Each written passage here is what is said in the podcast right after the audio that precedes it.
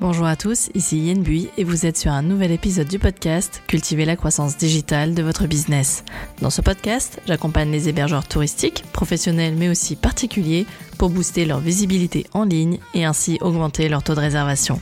Chaque semaine, je vous partage des conseils faciles à mettre en action au travers d'épisodes de podcast au format court. Dans l'épisode du jour, je vous livre mes 6 astuces pour animer vos réseaux sociaux à distance quand on n'habite pas de sa location saisonnière. Allez, c'est parti pour l'épisode du jour. Pas toujours facile de maintenir une présence régulière sur les réseaux sociaux et encore moins quand on ne réside pas à proximité de sa location saisonnière.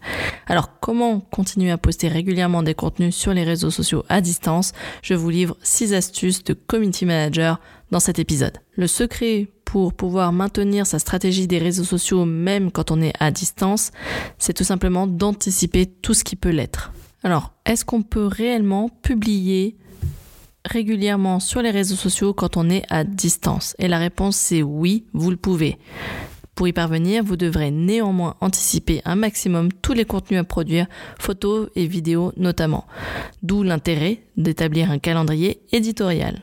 En ayant une vue globale sur les publications pour le ou les mois à venir, vous allez pouvoir identifier tous les contenus manquants à produire. J'en profite donc pour vous rappeler que un bonus gratuit vous attend sur mon site yenbui.fr en téléchargement s'il s'agit d'un calendrier éditorial à utiliser sur la plateforme de gestion Trello, donc une plateforme que vous pouvez utiliser gratuitement aussi, et qui vous livre en fait trois mois de contenu pour rester régulier sur les réseaux sociaux peu importe votre localisation géographique, ça s'y prête.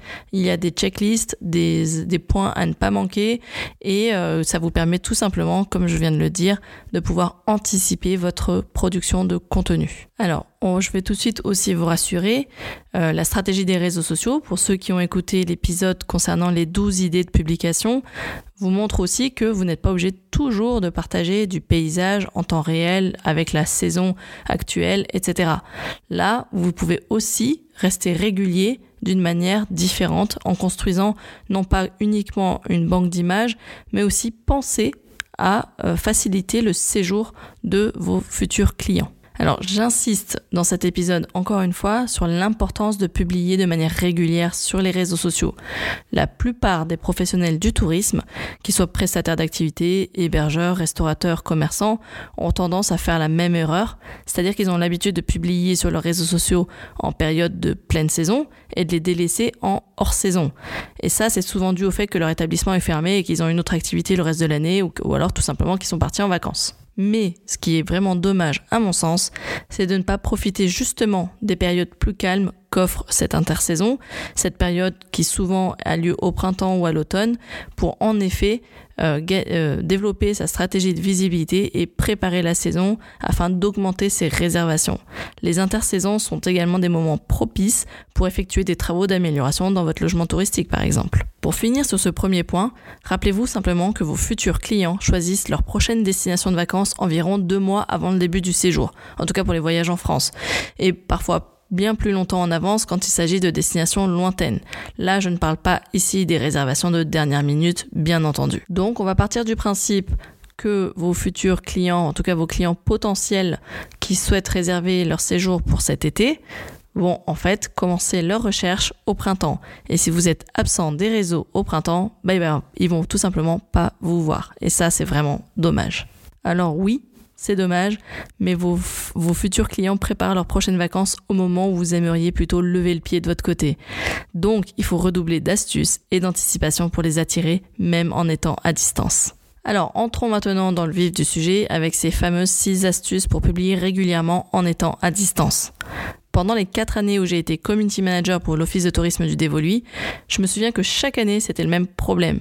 En pleine saison, j'étais présente quotidiennement ou presque sur les réseaux sociaux. Je profitais de la période pour alimenter la photothèque et la vidéothèque. Mais alors en période d'intersaison, il fallait continuer à communiquer et pourtant c'était les périodes où j'étais en congé et ou alors des périodes beaucoup plus calmes. Pour parvenir à maintenir une présence régulière sur les réseaux sociaux même quand j'étais en congé, voici les astuces que j'ai mises en place pour être efficace. Astuce numéro 1, utiliser les webcams disponibles sur le site de l'Office de tourisme. Aujourd'hui, la grande majorité des destinations touristiques sont équipées de webcams actives l'année et les images produites sont de plus en plus de grande qualité. Vous pouvez généralement télécharger les images en libre accès. Il y a même une fonctionnalité qui est génialissime, c'est-à-dire que vous pouvez retourner sur des captures d'images de jours précédents, heure par heure, voire quart d'heure par quart d'heure. Et ça, c'est intéressant. Pourquoi? C'est tout simplement si vous souhaitez aller récupérer un lever de soleil ou un coucher de soleil, par exemple, ou une chute de neige, ou euh, tout autre événement climatique qu'une webcam aurait pu enregistrer et sauvegarder. Alors mon conseil d'utilisation, je vous recommande de ne pas abuser des photos provenant des webcams. Utilisez à bon escient et avec parcimonie, au risque en fait de lasser votre audience avec des photos prises toujours du même angle et gardez les webcams sous le coude pour des moments clés à partager. Deuxième astuce de Community Manager, repartager les contenus publics. Il est très courant que les photos ou vidéos publiées par les offices de tourisme ou les lieux d'intérêt ou les organismes de promotion soient elles-mêmes repartagées sur les réseaux sociaux et en fait c'est bien le but. En tant qu'ancienne Community Manager, je vous le confirme, plus un contenu que je publiais était partagé et en fait plus je m'en réjouissais. Donc effectivement, les repartages permettent à une publication d'atteindre une portée plus importante en touchant des cibles plus élargies. Et c'est justement l'objectif d'un community manager, que sa publication devienne virale. Alors donnez-vous-en à cœur joie. Néanmoins, laissez-moi vous rappeler quelques règles de bonne conduite sur les réseaux sociaux. Le commentaire agréable sur la photo d'origine, tu laisseras. L'autorisation de repartage, tu demanderas en tout cas la première fois. Le copyright, de l'auteur de la photo, toujours tu mentionneras dans ta publication. Les hashtags avec modération, tu utiliseras. Et le repartage en story, tu pourras aussi. Je vous invite à télécharger deux applis mobiles gratuites qui m'ont été très utiles dans ma mission de community management. C'est l'application Repost et Story TV, donc qui sont uniquement pour les contenus postés sur Instagram. Ça permet de récupérer les stories public, enfin quand je dis public, de compte public et non pas privé, et euh, de pouvoir récupérer les visuels et ainsi de les repartager. Troisième astuce pour pouvoir rester présent sur les réseaux sociaux même quand on est à distance, c'est d'utiliser des photos issues de sa bibliothèque d'images. Ça va de soi, certes. Encore faut-il arriver à les retrouver facilement. Que ce soit sur votre ordinateur, votre smartphone ou sur le cloud, pensez à trier vos images. Et encore plus important que ça, pensez à les renommer avec des mots-clés pertinents qui vous aideront à les retrouver facilement grâce à l'outil de recherche de votre ordinateur ou de votre smartphone. Un exemple de classification de photothèque, ça peut être le tri par saison, hiver, été, printemps, automne, par thématique, les restaurants, les sorties, les paysages, les activités. Ça peut être aussi un tri par événement ou temps fort de la saison. Euh, ça peut être aussi un tri par auteur de la photo. Si vous faites par exemple régulièrement appel à des photographes ou si ce sont des photos issues de l'office de tourisme ou de certains euh, euh, photographes que, vous, que, vous, que vous suivez de manière régulière. Quatrième astuce, et qui fera l'objet d'un épisode complètement dédié à ça, c'est de développer un réseau d'ambassadeurs et de partenaires locaux. Je vous réfère ici à la stratégie de partenariat donc euh, j'ai déjà publié sur le blog et qui fera l'objet d'un, futur euh, épisode de podcast. Au-delà de la mise en place d'offres commerciales, vous pouvez tout à fait vous constituer un réseau de correspondants locaux. À l'instar en fait des chaînes de télé nationales qui ont des correspondants locaux pour couvrir l'actualité, vous pouvez en faire de même avec votre réseau de connaissances et de partenaires. En développant votre réseau local, vous allez pouvoir organiser vos publications en vous appuyant sur, en vous appuyant sur votre réseau et tout cela à distance. Et, et ça, c'est vraiment du luxe. Mon conseil, identifiez quelques personnes qui sont susceptibles de vous relayer sur le terrain et dont le niveau en photo vous paraît suffisant. Parce que c'est pareil, il faut que la photo derrière soit plutôt de bonne qualité. Assurez-vous aussi que cette personne puisse facilement vous envoyer ses photos, par exemple avec WhatsApp, et si vous avez une idée précise de la photo à prendre et de l'angle à prendre, essayez de lui envoyer par exemple des photos que vous aimeriez obtenir. Ça lui facilitera la tâche d'une part et vous, ça vous évitera des déceptions.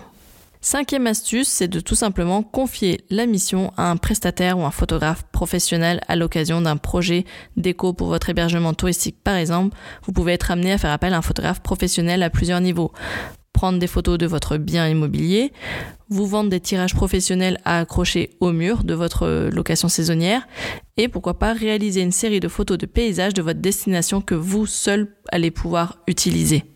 Une astuce, pensez à consulter régulièrement les portfolios en ligne des photographes locaux.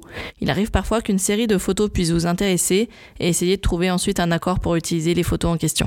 Et enfin, sixième et dernière astuce pour maintenir une présence régulière sur les réseaux sociaux, même quand on est à distance, c'est d'avoir une stratégie de contenu asynchrone. Là, l'idée, c'est de publier autre chose que des photos et vidéos, c'est-à-dire des contenus qui sont euh, intemporels en fait.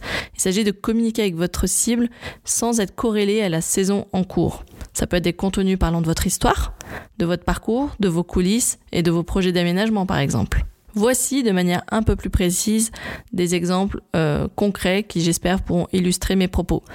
Donc vous pouvez très bien parler de votre histoire, votre relation avec le territoire, votre attachement à la région.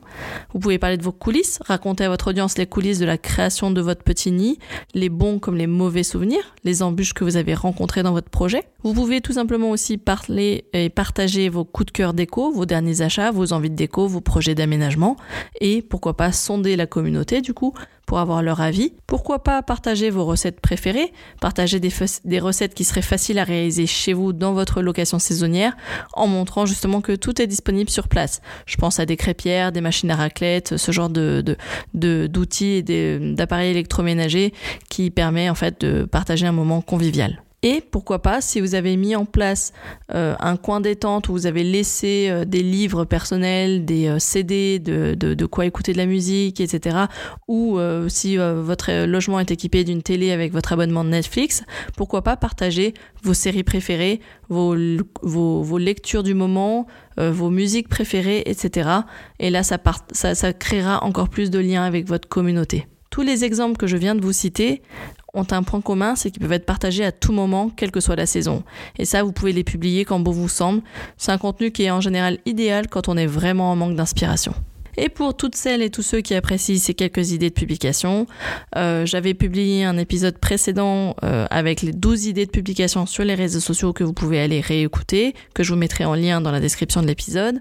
Vous pouvez aussi aller télécharger le bonus gratuit disponible sur mon site web avec 3 mois de contenu gratuit proposé dans un calendrier éditorial utilisable sur l'outil Trello. Voilà. Et voilà, l'épisode touche à sa fin. J'espère que ce contenu vous a plu. Si oui, laissez-moi une note 5 étoiles sur cet épisode sur la plateforme d'écoute de, votre choix ou laissez-moi un commentaire. Et si ça vous a inspiré, dites-le moi aussi en commentaire sur les réseaux sociaux. Je me ferai un plaisir d'échanger avec vous en live, que ce soit sur Instagram, Facebook, LinkedIn ou bien Pinterest. N'hésitez pas à me suivre. En tout cas, je vous laisse et je vous souhaite euh, de passer une bonne journée ou une bonne soirée. Et je vous dis à la semaine prochaine pour un nouvel épisode. Ciao ciao